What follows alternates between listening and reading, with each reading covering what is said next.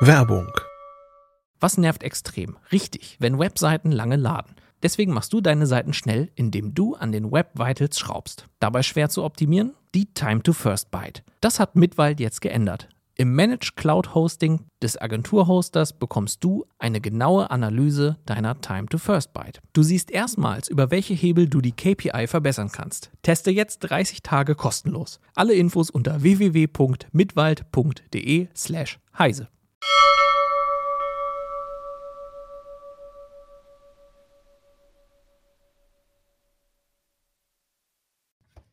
Heute bei CT Uplink Spielen wie damals für unter 50 Euro und was ihr sonst noch alles über Retro Gaming wissen müsst.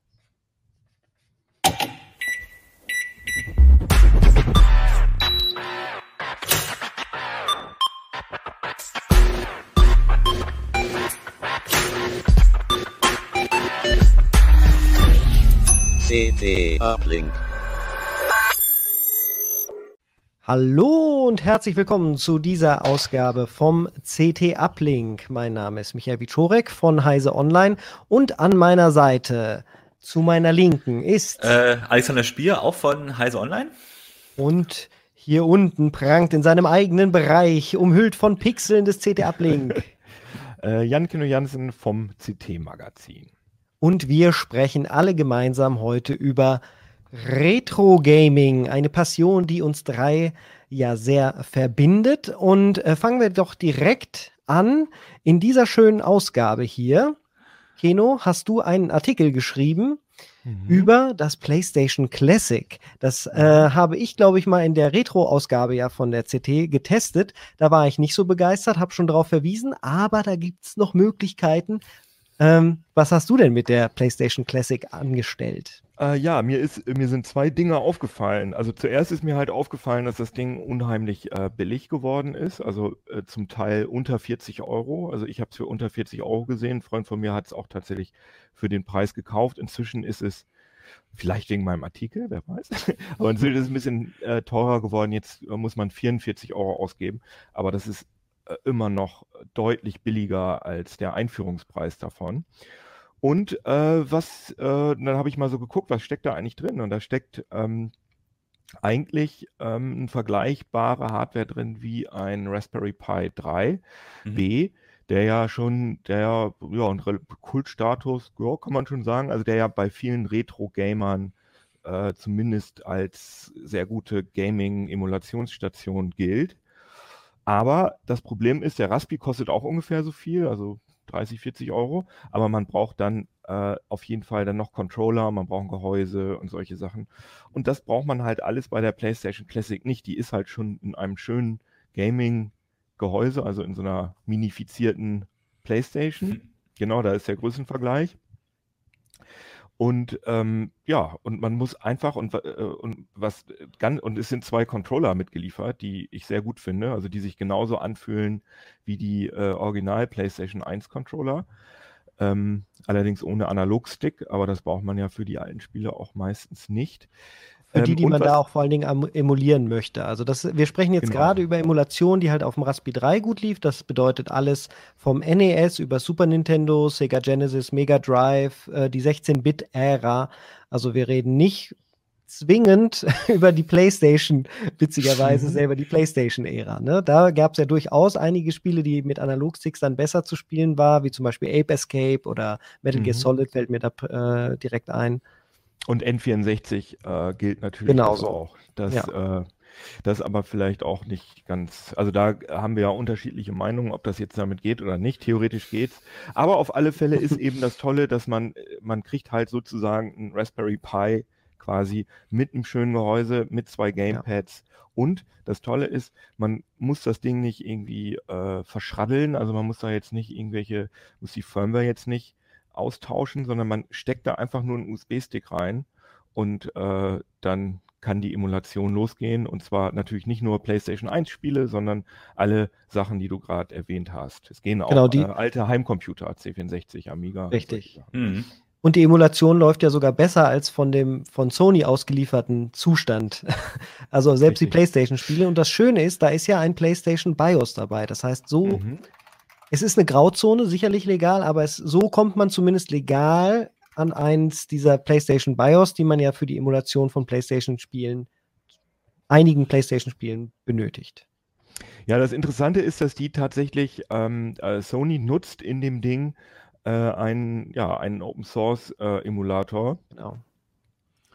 Ähm, den PS, äh, PCSX heißt der, glaube ich. Mhm, ne? PCSX, ja. Und ähm, der. Rearmed für Genau, ARM-Chips.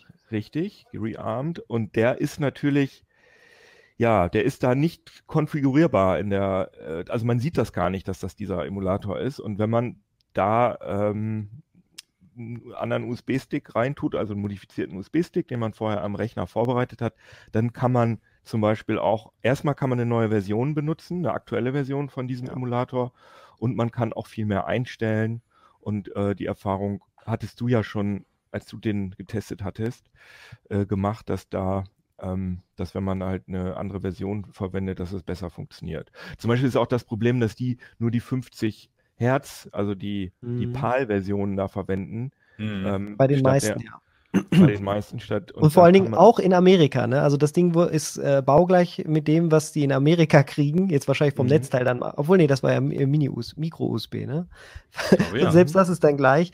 Ähm, dann hatten die auf einmal die langsam laufenden PAL-Versionen, was halt überhaupt keinen Sinn mehr ergeben hat. Also Sony hat ja echt einen guten Job gemacht äh, bei der PS Classic selber, aber es ist halt cool, dass die Hardware irgendwie noch funktioniert. Ich wollte ne? sagen, die Hardware finde ich ist sehr, sehr gelungen. Also die finde ich auch eigentlich sogar fast gelungener als bei Nintendo, weil ähm, die, die Kabel vom Controller sind schön lang und Mhm. irgendwie ist das alles, ist alles nett, finde ich.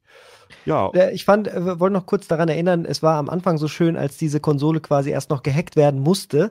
Dann, äh, das ging über einen USB-Keyboard, was man da ranschließen konnte. Das, äh, vorne sind nämlich in Wirklichkeit USB-Buchsen, die sehen nur so äh, aus wie PlayStation-Ports Mhm, in, in genau. Miniatur. Und dann musste man von Corsair, glaube ich, das K70 Mechanical Keyboard war das einzige, was neben der anderen Maus noch ging, was man da anschließen musste und dann da, um da dann Escape zu äh, drücken, um in dieses Ah, ja. Emulator-Menü zu kommen, was halt absolut bizarr ist. Aber so ist man da quasi reingekommen, weil das halt Ja. irgendwie in der Entwicklung von dem äh, von, von Sony da quasi eine Rolle gespielt hat. Das war echt irre. Ja, und jetzt gibt, jetzt gibt es das sogenannte Auto-Bleem-Projekt Genau. und äh, da ist es einfach so, dass man wirklich einfach am PC oder Mac oder Linux oder whatever einfach auf dem USB-Stick ähm, Dateien drauf kopiert, die man von ähm, da runterlädt, äh, zum Beispiel von GitHub, äh, also es gibt es auf GitHub die Software Autobleem und dann, ähm, ja, da kann man sich dann auch beliebige ROMs, die man vielleicht noch hat, äh, b- b- Wie man sich selbst erstellt hat, natürlich. die Hm, sich- ja, oder legal runtergeladen hat. Ich äh, benutze zum Beispiel Auch sehr gerne. Äh, es gibt auf Steam ähm, äh, so ein Sega-Package, Mhm. äh, das heißt Mega Drive und Saturn Classics. Und da sind tatsächlich auch ähm, ROMs drin, die man, die man Ah, korrekt. extern verwenden darf. Und das Ja. Ding hat damals, ich habe das bei Steam für ein 20 oder so gekauft. Es war auch zwischenzeitlich mal billiger. Und jetzt, interessanterweise, äh, habe ich das nicht mehr im Steam-Shop gefunden. Ähm, aber meine, ähm, meine Version, also gibt es da noch und das ist allgemein ein ganz schönes, günstiges Paket. Und da kann man auf jeden Fall die, ähm, ja, die legalen Versionen runterholen. Da hat Se das hat Sega auch wirklich so schön gemacht, dass sie die ROMs in einem Format in, inzwischen da anliefert, die, wo sie bewusst wissen, das benutzen Leute in externen Emulatoren. Und das finde ich ziemlich cool. Aber die benutzen Ja. bestimmt auch die, äh, äh, die freien Emulatoren, oder? Für, also ich meine, die werden ja auch keine eigenen entwickelt haben. Wahrscheinlich Also ist das der Grund, ne? Die haben ein sehr liebevolles äh, Frontend, wo man in so einem äh, virtuellen Kinderzimmer ist und dann da so sich äh, so Ah. rumlaufen kann. Aber Mhm. klar, der drunterliegende Emulator, das, ähm, das weiß ich jetzt nicht aus dem Kopf, aber könnte ich mir gut vorstellen, dass das auch, weil die sind ja extrem gut, die, die Sachen, die es da inzwischen gibt. Bevor es da jetzt wieder in den Kommentaren dann Frage, äh, die Fragen kommen, ja, wie macht man das denn legale äh, Kopien von seinen eigenen Spielen? Wer das mal wissen möchte, kann ich vielleicht ganz kurz grob mal äh, umreißen. Ähm, es gibt Kabel, die äh, den, den, den Cartridge-Port von den Konsolen quasi abbilden und die dann per USB an äh, einen Windows-PC zum Beispiel äh, kommen. Dazu gibt es eine Software, die kann man runterladen, dann steckt man sein eigenes Modul da raus und dann werden zum einen die Safe Games darunter geladen oder halt ein Abbild des, des kompletten ROMs. So werden die erstellt und die kann man auch selber erwerben. Ich glaube, in Deutschland macht das äh, jemand in München. Ich kann den Shop gerne in die Beschreibung packen. Ähm, die gibt es also zu kaufen. Und bei PlayStation-Spielen ist es ja noch einfacher. Da kann man die einfach in ein PC-Laufwerk machen und dann mit ImageBurn eine Kopie genau. äh, herstellen, sozusagen. So ist es. Also Nintendo ist halt so, Nintendo ist halt so ein, also das, da ist es sehr schwierig, äh, ohne, wenn man sich selber nicht die, die Cartridges auslesen will oder kann, da an legale äh, Spiele zu kommen. Aber funktioniert natürlich auch alles.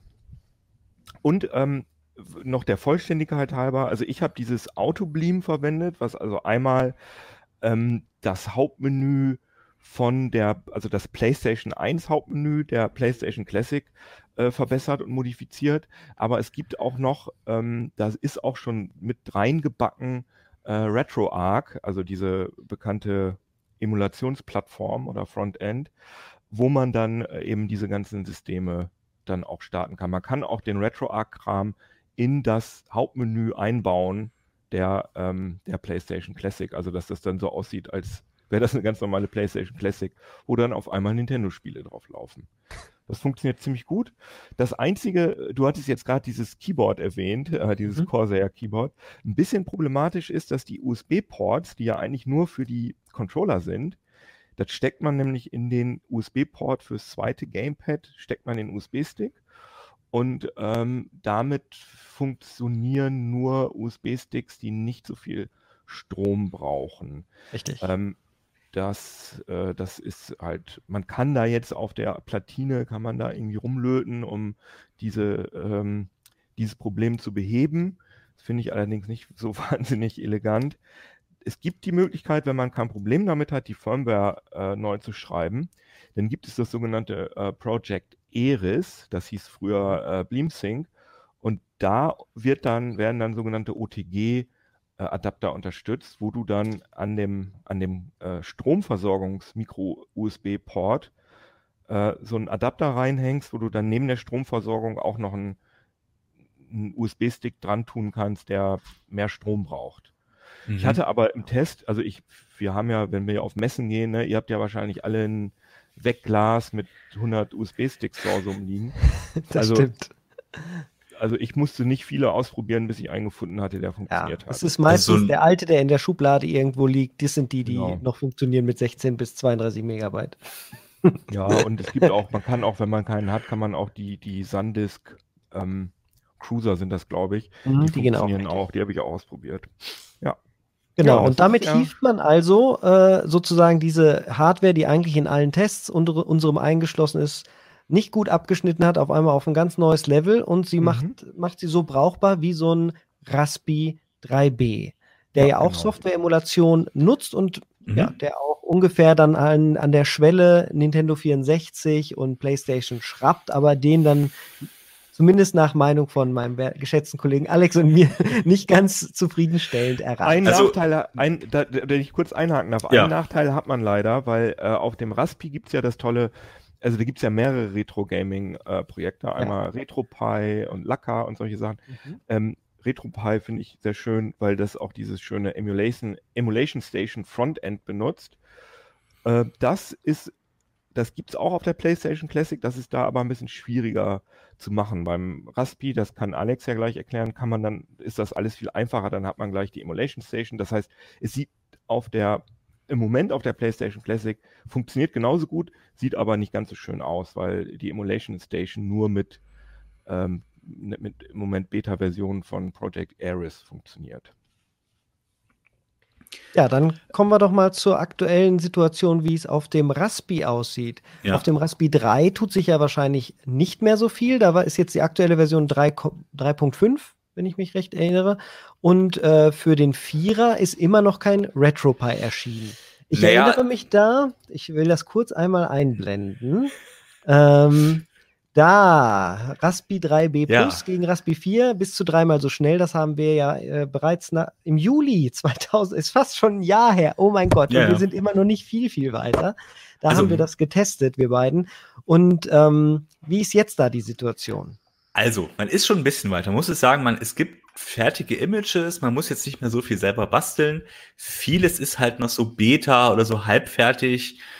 Ähm, an sich kann man aber schon relativ einfach, man kommt relativ einfach jetzt dahin, dass man was emulieren kann. Also das heißt, ich äh, lade mir den, äh, äh, also entweder RetroPie als Image oder eben ein anderes Image. Aber es ist sogar schon im, äh, äh, in dem Installer vom, äh, vom Raspberry ist der mit drin. Das heißt, ich kann es relativ einfach mir auf die äh, SD-Karte spielen und es läuft. Es ist noch nicht alles ganz fertig, aber es meist geht schon. Und dann hat man halt RetroArch in, äh, in der aktuellen Variante und kann sich da halt die Emulatoren drauf spielen. Ähm, das geht auch. Ich finde, äh, Problem ist immer noch, dass die Hardware noch nicht so richtig ausgenutzt wird. Es ist besser geworden. Äh, also im Gegensatz zum äh, äh, Retro, äh, Quatsch, zum äh, äh, Raspi äh, 3 ist, ist es schon, man merkt schon ein bisschen den Performance-Unterschied. Das haben wir auch damals festgestellt. Und es läuft jetzt auch, sagen wir mal, stabiler. Also es ist jetzt nicht so, ah, es geht zwar schneller, aber irgendwie ist es doof. Man kriegt schon vieles hin. Aber wie du schon gesagt hast, ja, PlayStation geht eigentlich bei den meisten Sachen gut genug für mich. Also, wo ich sage, ja, es ist jetzt vielleicht nicht 100% stabil, aber es läuft. Äh, Nintendo 64 ist halt immer noch so, hm, ja, geht, geht mal nicht. Äh, auch, auf dem, also, auf, auch auf dem Raspi 4 tatsächlich. Ja. also, das ist das, also gerade Nintendo 64 ist immer noch problematisch. Es gibt Spiele, die laufen sehr gut, aber es gibt auch ganz viele, die eben so äh, äh, mit ihren 30 FPS äh, so da hinten gurken und eben auch sehr viele Schwankungen drin haben. Und Das es liegt halt daran, dass sie Wenn ich halt kurz die, sagen, ja, ja. sorry. Äh, ganz kurzer Einschub, woran, woran das liegt. Diese Emulatoren, die da dann auf dem Raspi laufen, das äh, Raspi, äh, das RetroPie-Projekt nutzt ja auch die Genau. Libretro-Bibliothek. Ähm, die sind halt primär mal für den PC entwickelt worden und äh, dann portiert worden.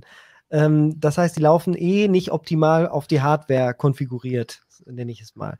Und ähm, die Hauptprobleme kommen ja nicht mal so sehr bei der Grafik, die geht meistens noch so mit ein paar Grafikfehlern. Es ist der, die, die Hauptproblematik ist tatsächlich der Sound. Ja. Allgemein solche- bei Software-Emulation. Gerade solche Sachen, also wo ich jetzt so als, ich probiere das mal aus, es geht, es ist ganz cool, stört mich jetzt nicht so sehr. Äh, klar gibt's da Soundaussetzer, sagt man, ja gut, Hauptsache es läuft irgendwie. Äh, aber wenn du jetzt wirklich das emulieren willst, wenn du sagst, du willst das Originalfeeling haben, da stört das natürlich. Und das ist einfach noch nicht an dem Punkt. Und du merkst eben auch, ähm, dass die zum Beispiel, dass sie auf den Grafikchip immer besser anpassen, dass es auch besser wird. Beim, beim Vierer, beim Dreier ist es eh schon relativ optimal, beim Vierer wird es halt besser. Und auch die vier Kerne bringen da echt doch schon einiges an Leistung. Aber eben so Kleinigkeiten, wo es dann eben auch aufs Time, äh, auf die äh, es, ähm, Latenz ankommt und so. Und da hängt's halt immer noch. Das merkst du auch. Und deswegen ist das eben alles noch nicht so finale Software, sondern man sagt, ja, okay, wir sind dran, wir arbeiten da seit einem Jahr dran, aber es ist immer noch nicht so ganz. Alex, Und das- weißt, du, weißt du zufällig, wor- woran das liegt? Weil bei den Sprüngen von Raspi 1, 2 auf 3, da war RetroPie innerhalb, also gefühlt innerhalb kürzester Zeit angepasst.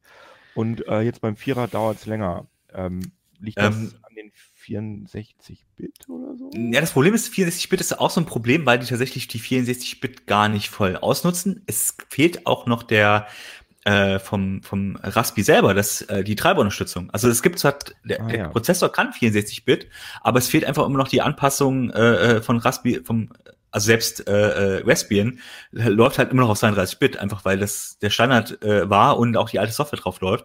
Und 64-Bit ist immer so eine, so eine Sache. Dazu kommen neue Videokerne, da kommen, dazu kommen neue ARM-Kerne, ähm, die eben durch die 64-Bit-Unterstützung eben auch eine andere äh, äh, Architektur teilweise haben.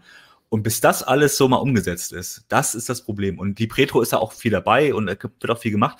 Aber eben auch der Grundkern vom, von, von Raspberry, äh, vom Raspberry selber ist halt immer noch so, ja, da müssen wir noch ein bisschen was machen.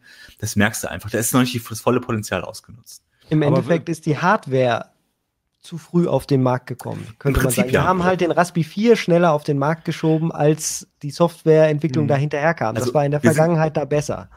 Wir sind eigentlich in der. Situation wie beim Raspi 1 und 2 so, wo das halt alles noch so noch ein bisschen noch äh, äh, richtig angepasst werden musste, bis es dann so richtig funktioniert. Und da sind wir in der Kurve, sind wir gerade auch beim Raspi 4 eigentlich. Ah ja. Ich, mit dem Sound, das kann ich übrigens bestätigen, weil also mein, eines meiner Lieblingsspiele auf der PlayStation 1 ist Tony Hawk's Pro Skater 2 und ähm, das läuft ähm, ja, das läuft. Ähm, das sehr, läuft halt gerade so.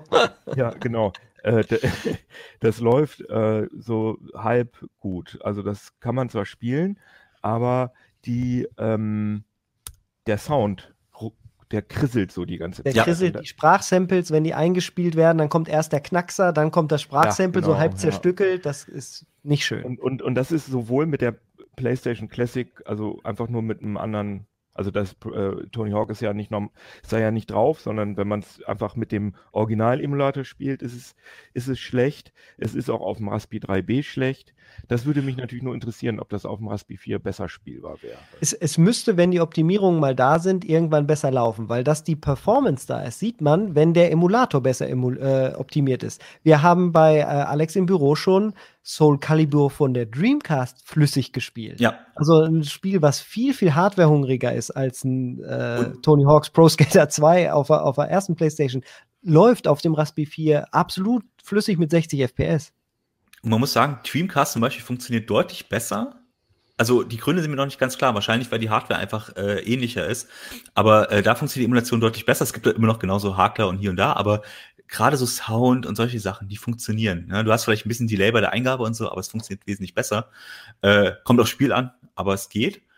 Und ich finde, äh, wahrscheinlich ist das auch eine Sache, wenn die, wenn die, wenn die Hardware mehr Leistung bringt, dann kannst du das genau emulieren. Das ist das Problem. Du kannst halt im Raspi, also im Raspi 4 wird es im Moment nicht genau emuliert, du hast doch mehr Performance, aber es wird einfach nicht genau emuliert. Und dafür müsstest du die Performance einsetzen. Da muss es erstmal funktionieren, damit dann die Anpassungen wieder stattfinden und auch für einzelne Spiele wieder stattfinden. Und das ist so ein bisschen, das wird noch eine ganze Weile dauern, bis das so richtig ähm, läuft. Aber ich meine, du hast jetzt erstmal die Hardware-Grundlage, das heißt also in ein, zwei Jahren hast du eine relativ naja, nicht perfekte Emulation, aber eine sehr gute Emulation. Im Moment hast du die aber einfach nicht. Man, man muss ja auch, was man echt sagen muss, dass wenn man vor allem scharf auf ähm, 16-Bit-Sachen ist, also äh, Super Nintendo oder äh, Mega Drive, das funktioniert sehr, sehr gut. Auch schon auf der, auf, also auf dem ähm, äh, PlayStation Classic und auf dem Raspberry 3.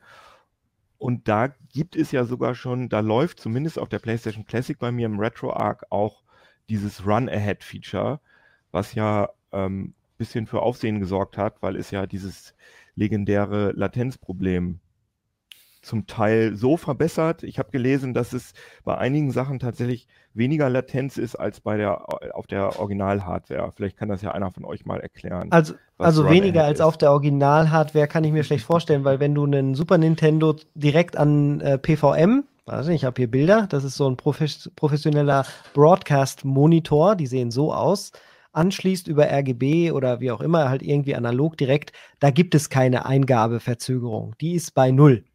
Ähm, da runterzukommen ist nahezu unmöglich. äh, aber sie kommen halt auf das gleiche Niveau, indem sie permanent in Millisekundenbereich durch schnelle SSDs, du brauchst dafür eine schnelle SSD, damit das vernünftig funktioniert, äh, die mit in dem richtigen Interface hockt, also mindestens SATA 3, ähm, speichert, zwischenspeichert. Alex, du kannst es noch detaillierter erklären, wenn du willst. Ähm, ja, Im Prinzip ist es tatsächlich so, er legt einfach, ins, also er lässt das vor, deswegen war eine Head, er lässt sozusagen die Emulation ein Stück voran, ein oder zwei Frames, vielleicht auch drei, ähm, und speichert dann immer den Zustand ab. Und wenn ich die Eingabe drücke, lädt er sozusagen dieses Safe Game und ich habe das Gefühl, ah, er ist ja genau in dem Moment reagiert, aber er hat ja eigentlich äh, das schon im Voraus emuliert. Also äh, das ist, sag mal so, ich versuche das auch immer noch im Kopf zu kriegen, wie, wie genau rum macht er das? Im Prinzip geht es darum, dass er einfach äh, ständig Safe Games abstellt und wenn ich drücke, lädt er das äh, Safe Game äh, in dem Moment. Das heißt, ich habe dann einfach den Delay nicht mehr. Das sind dann zwei Frames Unterschied. Nur dafür musst du eben genau A, die Performance, du musst es halt mehrfach emulieren, du musst dieses Spiel also mindestens zwei, dreimal emulieren, je nachdem, wie viele Frames du äh, äh vorangehst. Wie Aktionen auch möglich sind. Genau. Und äh, du brauchst auch ähm, du brauchst natürlich eben auch einen schnellen Speicher, damit er das eben immer wieder, weil ich meine, klar ist es jetzt nicht so ein riesen Call of Duty Spiel, aber du hast halt immer ganz viele Sachen, die schnell geschrieben und schnell gelesen werden müssen. Und das merkst du halt, dass da ist der Raspi tatsächlich mh, bei, bei den 16-Bit-Spielen auch schon schnell genug für zumindest äh, ein bisschen. Du merkst vielleicht einen Unterschied, aber es geht. Aber gerade wenn du anfängst mit irgendwelchen äh, genauen Emulationen, wo dann sehr viel Hardware gefordert ist, dann geht das auch beim Raspi nicht mehr. Am PC geht es das wesentlich besser. Aber es also geht. Das Feature, das Feature funktioniert, Aber Genau. wer es wirklich nutzen will zu seinem höchstmöglichen Potenzial, da müssen wir dann viel später einhaken, nämlich beim PC und RetroArch, wo man Genau. hochgezüchtete Spiele-PCs voll auskostet, aus, äh, kostet, indem man dann Super Mario World mit mehreren Instanzen quasi voremuliert ausführt. Äh, am besten noch mit dem besten Emulator, das ist glaube ich B-SNES, BSNES heißt das. Genau. Ähm, Ich würde sagen, SNES 9X ist der beste, aber das, das Oh, fällt mir der hat so viele, der ist so ungenau, der macht so viele Soundfehler. Kino, der ist neun- 19, nee, 2001 war das vielleicht der beste, aber heute, heute oder Higan gibt es dann auch für äh, die, das NES. Die sind ganz genau ähm, auf den Zyklus genau äh, bei der Software-Emulation, aber die würden nie auf so einem äh, Raspi 3 zum Beispiel laufen. Es gibt Ja. aber noch ein Zwischending und äh, das ist das, was auch immer viele Leute dann empfehlen. Das ist das Nvidia Shield TV auf Android-Basis, wo im Endeffekt auch eine, ähm, da kann man sich viel drauf runterladen, aber das Beste ist auch da im Endeffekt äh, RetroArch zu installieren und da die Libretro-optimierte Bibliothek zu benutzen. Ich habe Mhm. das ein halbes Jahr lang genutzt, war damit auch sehr zufrieden. Da gehen wirklich tolle Sachen mit. Da kann man PlayStation-Spiele mitspielen, die definitiv nicht auf einem Raspi laufen. N64-Emulation hat auch da so ein paar Titel, die gehen eigentlich gar nicht. Auch da läuft GoldenEye nicht wirklich beim Sound perfekt. Aber es, da, das würde ich sagen, okay, wenn man sich jetzt einmal im Jahr hinsetzt und das dann spielen will mit ein paar Freunden, das ist schon okay. Kann man machen. wollen, wir einmal erklären, was, äh, wollen wir einmal erklären, was LibRetro und ähm, RetroArch ist? Will das mal jemand versuchen oder soll ich? Also, ich probiere es mal. Und zwar, also Libretro ist im Grunde genommen die, naja, die Entwicklungsbibliothek. Darauf setzen dann ganz viele Emulatoren auf, beziehungsweise sind dafür optimiert. Also, sie benutzen halt bestimmte Hardware-Funktionen. und Das ist dann in Libretro, hält das vor. Aber das Äh, sind schon Emulatoren, die, ähm, die äh, vorliegen als ähm, Standalone-Sachen. Es gibt Also- solche und solche, aber im Prinzip ist das schon meistens sind das andere, also die äh, arbeiten auch standalone. Und Libretro ist quasi nur noch mal eine äh, Abstraktion, dass du halt bestimmte Funktionen besser nutzen kannst. Ich weiß nicht, ich müsste wahrscheinlich auch für Libretro noch mal extra angepasst werden. Deswegen Mhm. BSNES gibt's dann halt für Libretro gibt's aber auch äh, Solo. Ähm, die, aber zum Beispiel auf dem PC hast du halt äh, äh, dann ist es halt auf DirectX zum Beispiel optimiert oder auf Mhm. OpenGL und Libretro hält das, glaub, soweit ich ich will mich jetzt da nicht festnageln lassen, aber zumindest äh, nutzt der, äh, stellt er die Hardware-Funktion bereit in Libretro. Das heißt, die äh, Emulatoren können das ähm, nutzen. Mhm. Und äh, dann hast du halt noch äh, RetroArch. Das ist im Grunde genommen das Frontend, was A, die Libretro-Funktion sozusagen in einer vernünftigen äh, äh, Optik äh, zur Verfügung stellt und gleichzeitig zum Beispiel auch die Joystick-Sachen äh, äh, vernünftig, ein, also du kannst vernünftig einstellen. Er gibt es dann Libretro weiter, der gibt es dann Emulator, Emulator weiter, dass du da halt nicht so viel äh, an der an der ähm, Konsole rumfummeln musst oder äh, in irgendwelchen Libretro-Einstellungen. Die hast du auch noch, aber das ist das Problem, das ist super unübersichtlich, wenn man da sich nicht auskennt. Deswegen ist äh, RetroArch eigentlich das, was du am liebsten dafür nutzen kannst, weil es überträgt das dann richtig, äh, so wie es sein soll. Man Ich- kann das ja mal gleich zeigen. Genau, ich hab Genau, das hier äh, Kino hat das laufen. gerade am Laufen. Und äh, äh, Kino, wir können fast stereo die gleichen Sachen sagen. Das ist, das ist wahnsinnig beeindruckend. Ja, ne? Ähm, mal um, es ich- läuft auch ja, bei mir ich, ich, gerade. Mhm. Genau, ich schalte das hier in der Videoversion des Podcasts einmal ein und möchte nur noch dazu sagen, vielleicht kann man es sich so auch vorstellen, Libretro, das ist wie so ein Konsortium, die sich halt auf so ein Minimum, äh, einen kleinsten gemeinsamen Nenner geeinigt haben für das, was sie wirklich unterstützen wollen und was sie machen wollen, damit so ein Frontend wie RetroArch oder auch zum Beispiel OpenEMU am äh, macOS da reingreifen kann, um halt die Sachen zu verknüpfen, um damit, wenn ich jetzt mein USB-Gamepad da reinstecke, ich, wenn ich A drücke, bei jedem Emulator das quasi die gleiche Funktion auslöse. Also hier haben wir genau. Und ich finde das auch, also das ist eigentlich so die zeitgemäße Variante im Moment Emulationen zu benutzen, weil eigentlich alle relevanten Emulatoren stecken inzwischen, sind inzwischen in RetroArch nutzbar. Und diese ganzen, was wir gerade erzählt haben mit Run Ahead, das läuft dann damit und so, das ist alles äh, ganz prima. Und man kann halt sehen, wie unglaublich viele ähm, Kerne es da gibt. Ne? Also wir sind Ja, jetzt zeige auch mal schon die neuen. Es geht ja wirklich auch inzwischen Sega Saturn bis Dreamcast. Du kannst Mhm. da ähm, ja auch echt 3DS. schöne neue Sachen. Man kann, äh, genau, 2DS, 3DS, die Geschichte. Man kann ähm, hier Dolphin äh, ist, glaube ich, inzwischen auch mit drin, oder? Ich glaube ja. noch Also ich ich habe es hier komischerweise noch, ich glaube, nicht gesehen. Doch, Dolphin, GameCube V, genau. Siehst du, genau, das ist nämlich auch drin. Also alles bis auf die aktuellste Switch-Emulation ist da eigentlich vertreten. Und das hat auch mhm. seine Gründe, weil Switch-Emulation nochmal ein ganz anderes Fass wäre. Und das ist halt ganz cool, dass man da einfach sich den Kern reinlädt und äh, man kriegt dann auch die Aktualisierung, wenn der Kern äh, neu ist und so weiter. Und man hat dann halt eine Spiel Spielebibliothek, äh, die man dann damit nutzen kann. Was ich ein bisschen verwirrend finde, man wird halt mit diesem Hauptmenü begrüßt und dann denkt man so, äh, was mache ich jetzt? Und man muss dann erstmal die Cores ähm, auswählen, die man haben will. Dann muss man natürlich erstmal wissen, wenn man jetzt Arcade-Spiele spielen will, was will ich denn jetzt eigentlich nutzen? Will ich Final Burn nutzen? Will ich Mame, die 2000er Version, die 2003er Version? Also auch die alten Versionen sind durchaus noch relevant, weil die nämlich viel wenig, viel niedrigere Systemanforderungen haben. Genau. Das, das ist aber der einzige Grund, warum man die noch nutzen würde. Aber das, das dafür ist, sind sie halt wichtig. wichtig. Aber gerade auf den, auf diesen ARM-basierten äh, Sachen wie äh, Raspi und so, nimmt man natürlich nicht die neueste Main-Version, sondern die alte. Und das macht es dann auch wieder kompliziert, weil die ROM-Sets für die unterschiedlichen Main-Versionen auch wieder unterschiedlich sind. Also ja. ein bisschen gefuppelt ist das schon, aber trotzdem ist das alles ganz charmant. Und wenn man dann diese, ähm, sich die Cores ausgesucht hat, also Cores, welche Systeme man emulieren will, dann kann man hier die Inhalte importieren. Das habe ich schon mal gemacht. Und dann kann man, ähm, achso, hier sind gar keine Thumbnails, aber dann kann ich hier zum Beispiel auf Super Nintendo gehen und dann werden mir hier auch, dann holt er sich auch die Packshots rein. Mhm. Und Wunderschön. Da, Alles nie gespielt, wie ich sehe. Schäm dich. Äh, sie, ach so, ja, weil ich das gerade erst installiert habe, aber die habe ich natürlich.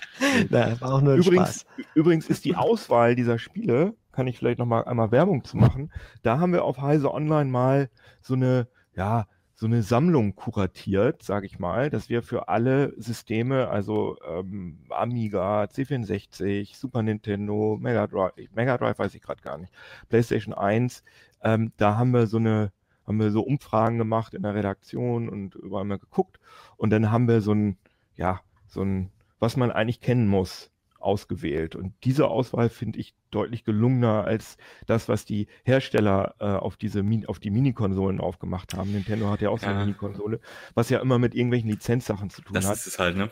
Aber wir haben wirklich jetzt komplett, da sind zum Beispiel auch die Disney-Sachen drauf, wie äh, Aladdin und so Sachen, die, ähm, ja, die das, was sehr schöne Spiele alle sind. Und ich glaube, das wird auch immer mehr kommen, dass sie halt diese alten Spiele nochmal für Geld irgendwo veröffentlichen. Ne? In der das Hoffnung, dass es aktuell. vielleicht irgendwann auch mal als, als äh, äh, aber als Datei ist halt immer schwierig dran zu kommen. Ne? Das ist halt immer leider, muss man leider so sagen. Aber das ist so ein Riesengeschäft inzwischen. Äh, für Nintendo sowieso, aber auch für andere. Das ist und schöner wäre es, wenn ich das alles auf einer Konsole machen könnte, aber das ist, naja.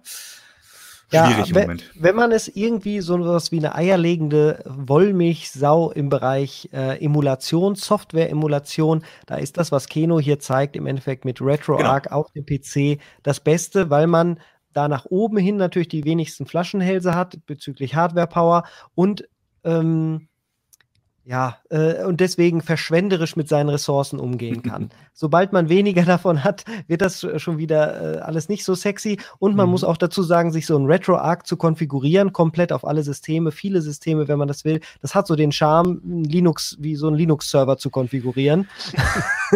das kann man so ähm, sagen, ist, ja oder die eigene Fotosammlung zu verschlagworten und äh, auf, auf den NAS zu schieben. Das ist jetzt nicht das Schönste, was man machen kann.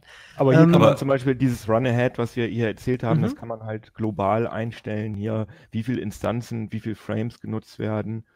Das ist schon alles ganz cool. Und worüber wir auch noch gar nicht geredet haben, ähm, dass äh, die viele tolle Sachen mit dem, äh, mit dem Bild machen können. Also dass man zum Beispiel Scanlines emuliert mhm. oder auch so die Krümmung von äh, Röhrenmonitoren und oder auch, und auch das äh, frisst wahnsinnig viele Ressourcen. Gerade Fall, diese äh, krümming, äh, krümmende ähm, äh, Emulation von den PVM-Monitoren, die ich hier äh, gezeigt habe.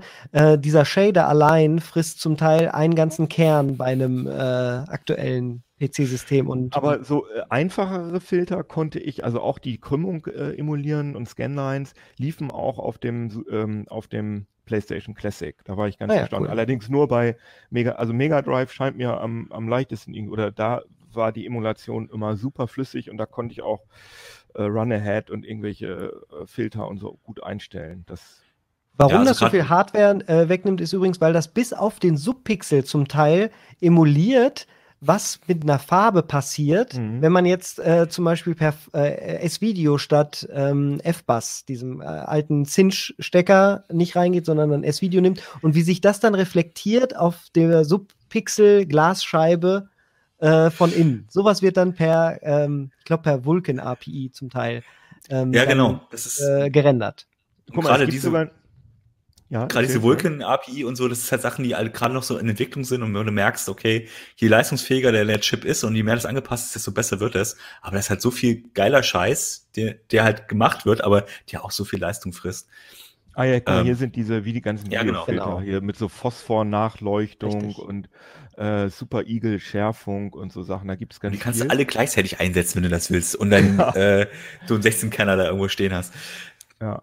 Und äh, es gibt sogar eine Funktion, dass man native Signale mit niedriger Auflösung ausgeben kann, wenn man da einen CRT-Monitor an seinen PC, also einen Röhrenmonitor an seinen PC angeschlossen hat. Ja. Ist auch ganz charmant. So, jetzt äh, denke ich, können wir aber ruhig dazu überleiten. Es gibt ja nämlich nicht nur Software-Emulation, beziehungsweise der Grund, warum es nicht nur die gibt, die komplette Software-Emulation hat eins gemeinsam, in der Regel die Eingabeverzögerung, wenn man jetzt nicht dieses Run-Ahead-Feature zum Beispiel nutzt. Äh, Dass also, wenn ich einen Knopf drücke, Mario erst ein paar Millisekunden später springt und dadurch das Timing durcheinander kommt. Viele kennen das vielleicht. Das gibt es selbst auf der Nintendo Switch bei Nintendos eigener Emulation von alten Classic-Titeln. Wer Super Tennis spielt in dem offiziellen Angebot von Nintendo und äh, den Ball treffen möchte, denkt sich, hm, irgendwie früher konnte ich das besser. Dann Wer das Original noch hat und eine alte Röhre und sich dann hinsetzt und spielt, merkt, das gibt's doch gar nicht. Da geht das. Da kann ich Mhm. das wieder. Das liegt an der Software-Emulation, dass da die Eingabeverzögerung oder das Timing der Ausgabe nicht ganz stimmt. Und Audio-Delay oder die Wiedergabe von speziellen Audio-Chips, die dann teilweise in den Cartridges, also in den kleinen Spiele, Mhm. äh, Dingern saßen, das kann Software-Emulation in der Regel nicht hundertprozentig akkurat. Das kriegen sie manchmal irgendwie hin und dann denkt man, ja, das, so war das doch, oder ja, aber in Wirklichkeit, wenn man es dann nebeneinander sieht oder wirklich vergleicht, linker Kanal das alte, äh, rechts das neue, emulierte, das ist nicht gleich. Und aus diesem Grund gibt es Hardware-Emulation.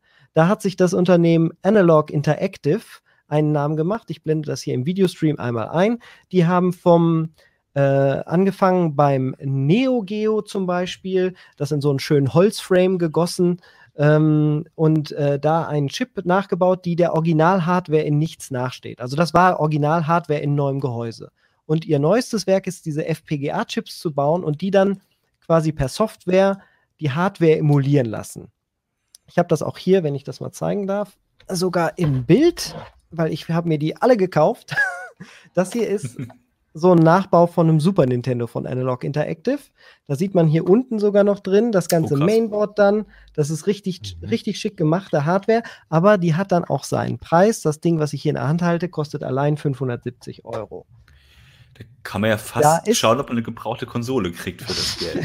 Ja, aber gut, das Argument ist halt auch da immer gewesen, die sind dann, irgendwann gehen die Dinger kaputt und äh, die zu reparieren ist schwierig. Das ist jetzt komplett neu gemachte, re- restaurierte Hardware in neuem Gehäuse.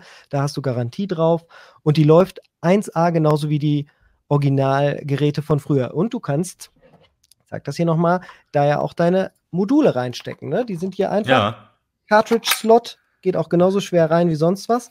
Und ja, da laufen dann auch solche Sammlungen, wenn man dann nicht immer äh, jedes Spiel einzeln drauf machen will, kann man solche Module raufmachen, wo diese ROMs dann quasi zusammengespeichert äh, gespeichert sind und die werden dann von da geladen. Kann man denn auch eigene, man kann auch eigene Datenträger ähm, benutzen, wo man Na, selber klar. ROMs drauf gemacht hat, ne? Ja, also man genau. könnte auch, wenn man legale ROMs aus dem Internet heruntergeladen hat, könnte man die da auch drauf spielen. Richtig. Und äh, das gibt einem halt die Freiheit, oder was heißt die Freiheit? Die komplette, ähm, genaue Nachberechnung der Hardware. Das bedeutet, die Spiele werden genauso wiedergegeben wie auf einer Originalkonsole. Da gibt es keinen Unterschied. Auch da ist beim Sound mal so minimal ein Pitch höher oder langsamer, aber das Schöne ist auch, man hat den direkten Zugriff drauf. Das heißt, ich kann jetzt bei so einem Super Nintendo-Nachbau, wie wir ihn hier sehen, in den Einstellungen reingehen und sagen, ich will, dass diese Blips jetzt anders klingen oder ich will, dass diese Blips und Mhm. Blups lauter, kli- lauter klingen, lauter werden. Man hat da die Speicherfunktion mit drin. Und trotzdem äh, hat man die komplette authentisch, authentische Erfahrung von früher. Das ist, was äh, Analog Interactive gemacht hat. Das, äh, als nächstes planen sie, das zum Game Boy zu machen. Dann haben sie Neo Geo, äh, NES, äh, Sega Genesis haben sie gemacht, also Mega Drive. Und als nächstes kommt halt der Game Boy. Also ja. alles 16-Bit, ne? Mm, ja, richtig. Beziehungsweise 8-Bit natürlich beim, 8 beim Game Boy. Alles bis äh, 16-Bit, richtig. Ja. Aber wenn man bedenkt, ne, da, wenn man alle Systeme emulieren will, dann gibt man da mehrere tausend Euro ein versus äh, 40 Euro für einen PlayStation Classic, richtig. wo auch die Controller direkt da am Start sind. Das ist schon so eine Sache. Aber es ist eine Liebhabergeschichte, ohne Frage. Ich habe gerade gesehen, dass äh, auf dem Bild von dem Analog-Dingen. Mhm. Äh, da sind die 8-Bit-Sachen äh, dabei. Genau, die äh, wollte ich auch mal, die habe ich nämlich auch hier liegen. Ähm, einmal fürs vom, äh, also dem NES nachempfunden und einmal dem ähm, Super Nintendo nachempfunden. Und die sind halt cool, weil man die halt, äh, kann man mit Micro-USB-Kabel irgendwo anschließen. Man kann sie aber auch mit Bluetooth äh, sowohl mit Raspis als auch mit PCs, als auch mit, ähm, ja, wie ich höre, auch mit den äh, Analog-Dingern nutzen. Und die sind schön authentisch, finde ich. Die sind sehr gelungen und haben, gut, ja. sind natürlich nicht so direkt wie das Verkabelte, aber für die meisten von uns ist, das ist selbst für mich, und da bin ich super penibel eigentlich, äh, ich finde, die sind vollkommen ausreichend, um auch Street Fighter gegen meinen Bruder damit zu spielen. Mhm. Da wäre ich jetzt nicht so genau, aber ja, die finde ich, finde ich auch vollkommen in Ordnung. So, Was halt wirklich spannend ist, will ich da nochmal einhaken. Du hattest ja, ja gerade über die äh, Emulationsprobleme gesprochen, dass es halt immer Spiele gab und gibt, die Fehler der Hardware ausgenutzt haben Richtig. oder undokumentierte Dinge ausgenutzt haben. Und äh, deswegen muss, müssen diese, ähm, ja, müssen diese Emulationen im besten Fall wirklich das Ding so originalgetreu emulieren, dass diese Sachen auch funktionieren. Früher hat man es oft so gemacht, dass dann die Treiber für die einzelnen Spiele irgendwie gepatcht worden sind. Aber es gibt inzwischen auch wirklich Emulatoren, die so cycle-genau ähm, das Zeug emulieren, dass das alles gut funktioniert. Also ich finde Software-Emulation durchaus faszinierend, vor allem weil man eben die noch die Möglichkeiten hat, das, das Bild äh, ein bisschen nachzubearbeiten. Also gerade diese Schärfungsgeschichten finden ja mhm. viele Leute cool, aber da, äh, da scheiden sich natürlich die Geister. Äh, viele ja, sagen ja auch, also der, der Kostenfaktor ist, denke ich mal, sicher ein großer, den du da angesprochen hast. Jetzt muss man natürlich dazu sagen, ich mache das hier nochmal groß. Äh, was hier direkt mit drin ist, ist ein Gerät, das sieht so aus und äh, hört auf den Namen FrameMeister. Ähm, das ist ein externer Skalierer, ist aus Japan. Da äh, gibt es auch als Open Source Projekt, das heißt dann äh, habe ich gerade vergessen. So, suche ich gleich nochmal raus, sage ich dann nochmal. Ähm, Open Source Scan Converter. OSSC heißt das Ganze, genau. Ähm, dass diese alten Analogsignale dann von dieser nachgebauten Original-Hardware oder halt von Original-Hardware nimmt und adäquat überhaupt an dein Display weitergibt. Wenn du also, mhm. nicht jeder hat so einen Broadcast-Monitor, wie ich den gerade gezeigt habe, in seiner Wohnung rumstehen, sondern in der Regel ein 4K-Display oder ein 1080p-Bildschirm.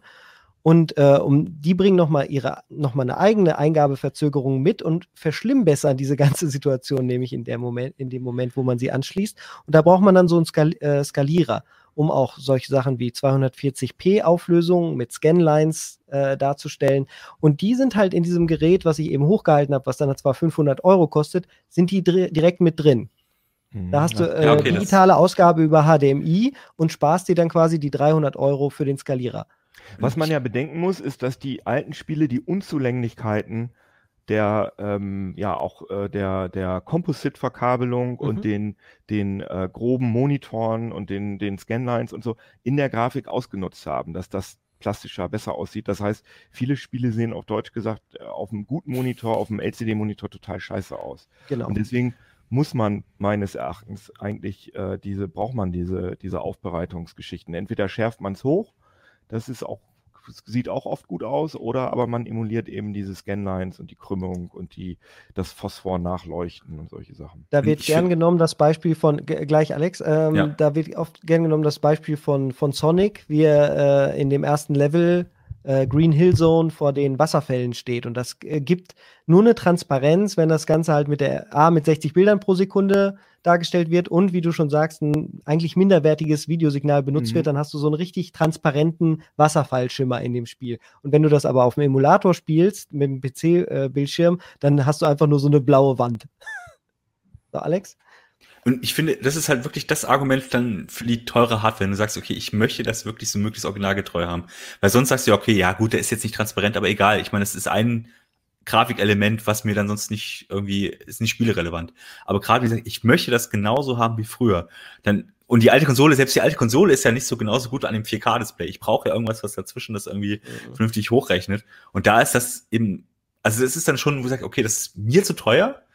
Aber wenn ich es mal original wirklich ganz genau haben will, dann ist das ja eigentlich die einzige Lösung. Und da ist natürlich die Nachbauten äh, dann schon die wirklich wesentlich bessere Lösung für sowas. Weil das Und- kannst du mit dem PC nicht emulieren so richtig. Aber was, was wir noch gar nicht besprochen haben, was natürlich auch ein wichtiges Argument ist für die äh, für Retro, also für Software-Emulation, ist, dass ich mit Save States arbeiten kann und dass ich zurückspulen kann. Ich muss sagen, dass ein Spiel wie Super Goals and Ghosts auf dem äh, Super Nintendo, ich bezweifle, dass das viele Leute unverändert durchgespielt haben, aber mit so einer. Rückspulfunktion macht das richtig Spaß. Und da kann man halt die alten Spiele, die viel zu schwierig gewesen sind, ähm, kann man dann relativ, also es ist immer noch eine Herausforderung, aber man kann sie dann relativ, man kann halt, man, man cheatet ja eigentlich nicht, weil man ja sozusagen die Stellen trotzdem selber spielen muss, sondern man spult einfach nur zurück, man spart sich nur diese ständige Naja, es ist schon was anderes, die so. schwierige Stelle nach drei Minuten schwierigen Stellen noch hinzukriegen, als sie immer wieder direkt an, Ja, im ja, ersten ja. Anlauf schaffen zu können. Also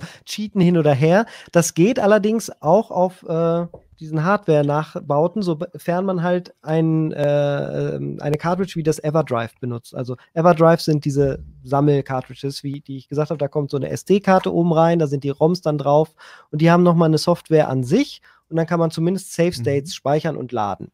Aber das geht schon, aber du kannst nicht zurückspulen, eigentlich. nein. Also es geht, es gibt, glaube ich, welche.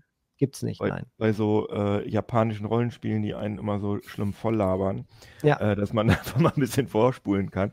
Also ich, und vor allem, es scheint ja nicht ganz so schlimm zu sein, weil ja sogar äh, Nintendo ähm, auf der, ähm, das heißt ja nicht mehr Virtual Console auf der Switch, sondern das ist ja jetzt äh, Nintendo in Online.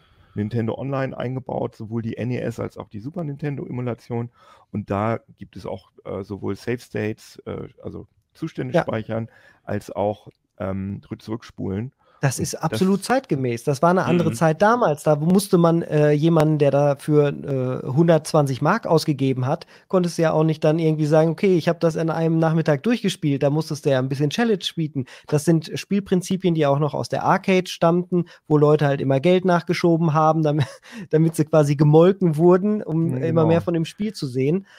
Ähm, dass das jetzt natürlich heutzutage nicht mehr zeitgemäß ist, da müssen wir gar nicht drüber diskutieren. Das ist, auch ich habe zum Beispiel Super Ghosts and Ghosts erst durch einen Emulator so äh, das Ende dann gesehen, weil auch das, das kann ich nicht. Möchte ich glaube ich auch nicht können, aber äh, Respekt Äh, für die, die es können. Vor allem, man muss das Spiel ja nochmal durchspielen, wenn man es richtig schaffen will, ne? Bei Ja. diesem sadistischen Ding, muss ich sagen. Krass. So, und dann gibt es noch aus. Einen letzten. Punkt, nämlich äh, jetzt habe ich ja gezeigt, die ähm, FP, auf FPGA-Basis basierten Hardware-Emulationen. Da hat sich, äh, gibt es jetzt eine Open-Source-Entwicklung, die heißt Mister. Die werde ich auch mal einblenden für die Videoleute hier. So sieht das gute Stück aus.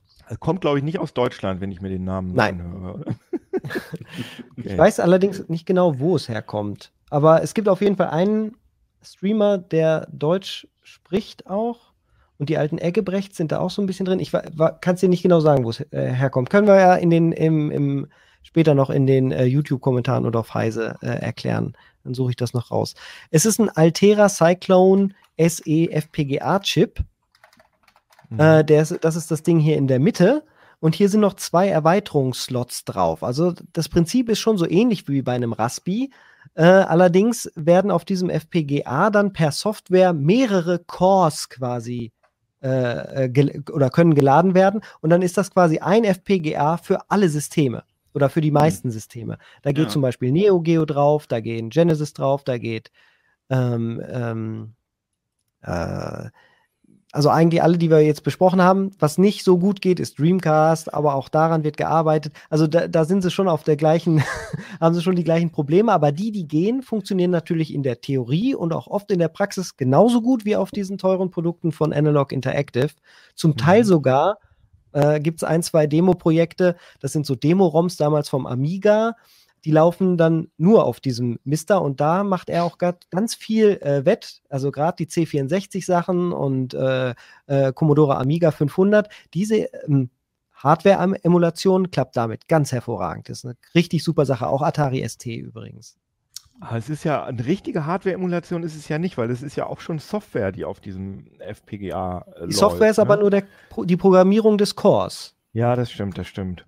Und das also, ist ja nichts anderes, was bei was Analog hier macht. Die, die haben halt dann einen Mann, der äh, sich Keftris nennt, äh, ein Programmierer, der ist auch ganz bekannt in der Retro-Szene, der hat sich dann halt ein, zwei Jahre nur darauf gestürzt, zum Beispiel den Super Nintendo Core perf so perfekt wie möglich nachzuprogrammieren. Also diesen FPGA-Chip so gut wie möglich nachzuprogrammieren. Dass FPGA. er die Hardware emuliert.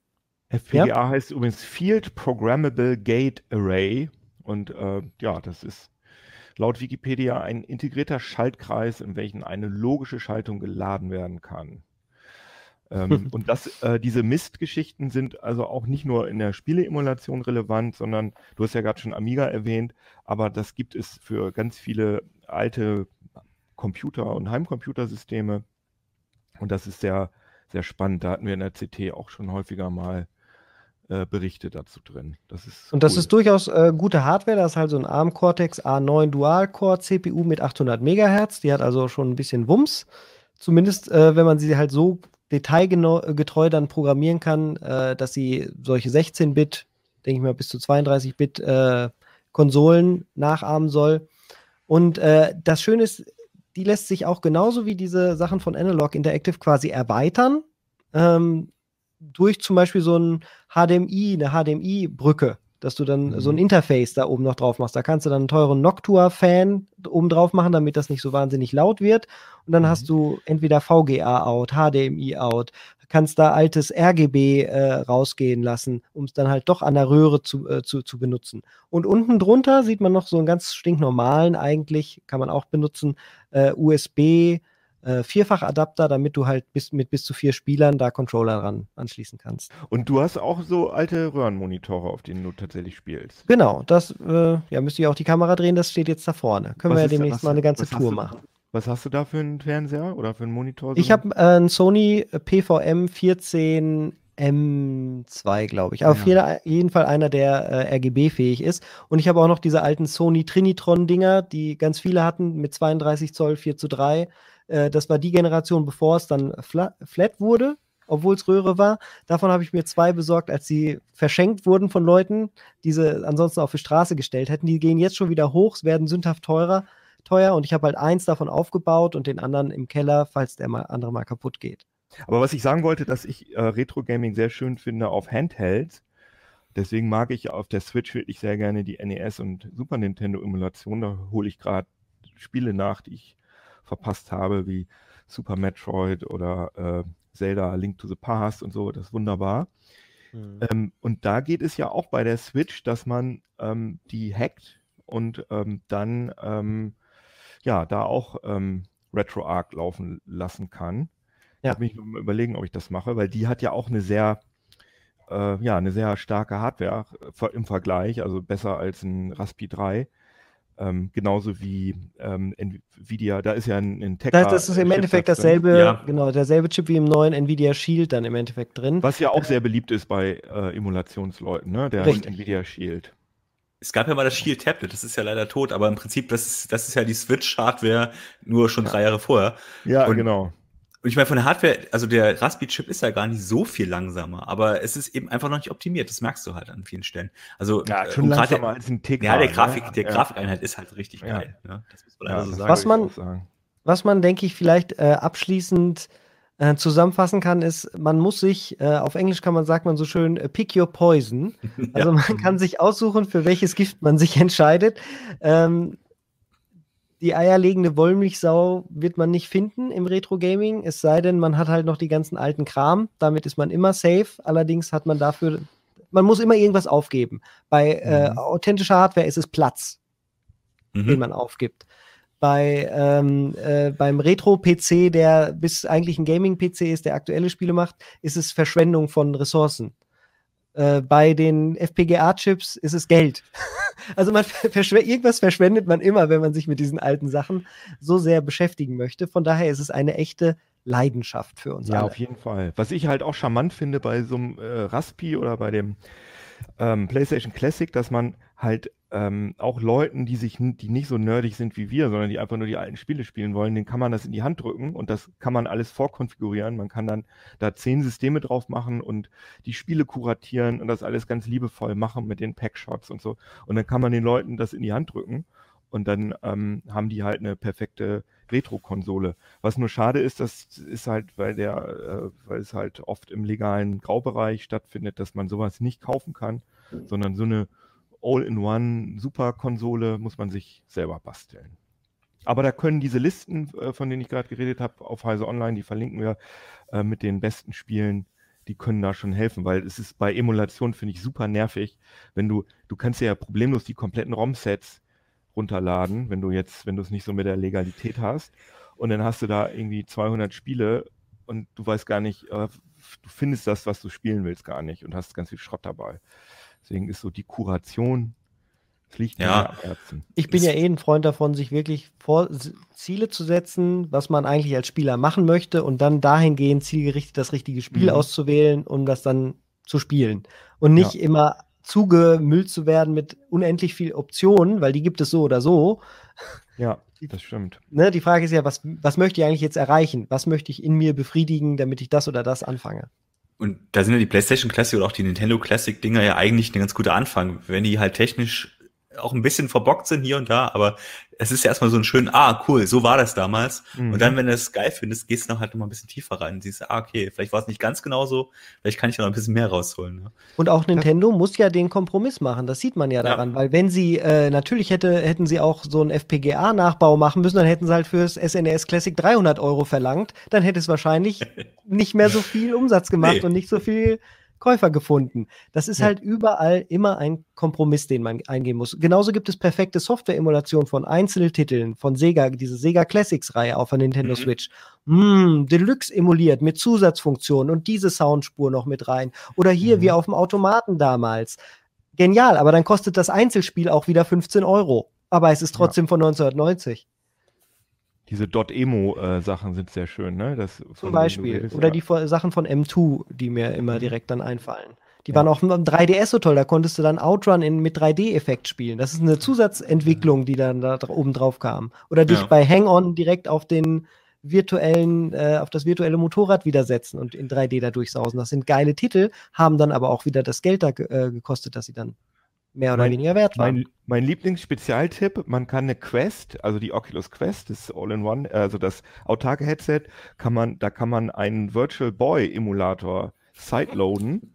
Und Gott. das ist mal richtig geil, weil das viel besser ist auf dem richtigen VR-Headset. Sind, es wird, also da kann man die Virtual Boy-Spiele mal so spielen, wie die eigentlich gemeint waren, weil äh, auf der Original-Hardware kriegt man ja ganz schlimm Kopfschmerzen.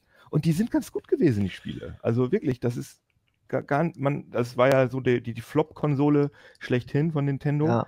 Aber das, ich bin ganz, also das ist auch irgendwie toll, da die alten Sachen mal wieder zu, also neu, oder was heißt neu zu entdecken. Ich habe so ein Ding nie gehabt im Original, sondern nur auf Messen mal gesehen. Und das ist auch cool. Aber ich finde, Also ich- gerade Ich kenne nur Tennis und äh, Wario auf dem äh, äh, Virtual Boy und das sind meiner Meinung nach die einzig guten Spiele, aber ich lasse mich da gerne eines Besseren bes- belehren. Alex? Aber für jemanden, der sowas gar nicht mal angefasst hat, auch bisher nur irgendwie Videos gesehen hat, ist das halt eine riesen Möglichkeit, sowas mal auszuprobieren. Und Ja. wie, klar ist es nicht genau wie damals, aber das so Gefühl kriegst du dafür. Und das ist halt toll, dass du das überhaupt machen kannst. Und, und Finde ich auch. der- mit der Quest finde ich einen guten Tipp, weil klar, die hat, kauft man nicht dafür, aber man kann sich mal ausprobieren und schauen, ey, cool, irgendwie war das damals vielleicht doch gar nicht so schlecht, die Idee. Nur die Hardware war halt aber Ja, noch nicht so weit. Also das war ja eins der großen Probleme, dass das äh, nicht rüberkam an die Menschen. Ne? Die, die, diesen Virtual Boy musstest du halt erst irgendwo ausprobieren an so einem Kiosk, Ja. um zu checken, was daran cool war. Und äh, wer dann jetzt in den 2000ern groß geworden ist und mit Emulation dann irgendwie versucht hatte, oh, warum war das denn so scheiße und sich das auf dem Emulator anguckt ohne so eine Quest, dann ist es ja noch beschissener, als es eh schon war. Und äh, da ist jetzt das mit der Quest ein super Hinweis, weil da kann man es wenigstens dann in viel authentischer genießen, so wie es von Nintendo gedacht war damals. Ja. Jo, jo. Super. Dann ähm, freuen wir uns auf eure Kommentare und Fragen im, äh, in den Kommentaren, in den Kommentarsektionen und im Forum auf Heise. Und, ähm, und Mail, äh, uplink.ct.de, nicht vergessen. Genau, uplink.ct.de. Äh, hoffen, wir können bald wieder mit euch über Retro schnacken. Also äh, sendet, euch, äh, sendet uns gerne eure Themenvorschläge dahingehend. Und dann ähm, bedanke ich mich bei euch beiden für die Zeit und so. bis zum nächsten und Mal. Ich würde gerne noch sagen, äh, ich bin jetzt erstmal für über oh. ein Vierteljahr äh, bin ich nicht mehr am Uplink, weil ich habe nämlich Elternzeit. Wow! Das ist schön. Oh. Also nicht, dass ihr euch wundert. Ja, ja, vielen Dank. ja. Wir versuchen dich würdig zu vertreten. Ja, das finde ich sehr gut. Ich freue mich auch schon. Äh, ist ja trotzdem nicht auf die Elternzeit, aber ich freue mich jetzt schon, dass ich wieder zu euch kommen darf bald um dann wieder Pixel zu bauen. Genau. In diesem Sinne. Macht's alle gut. Tschüss. Ciao.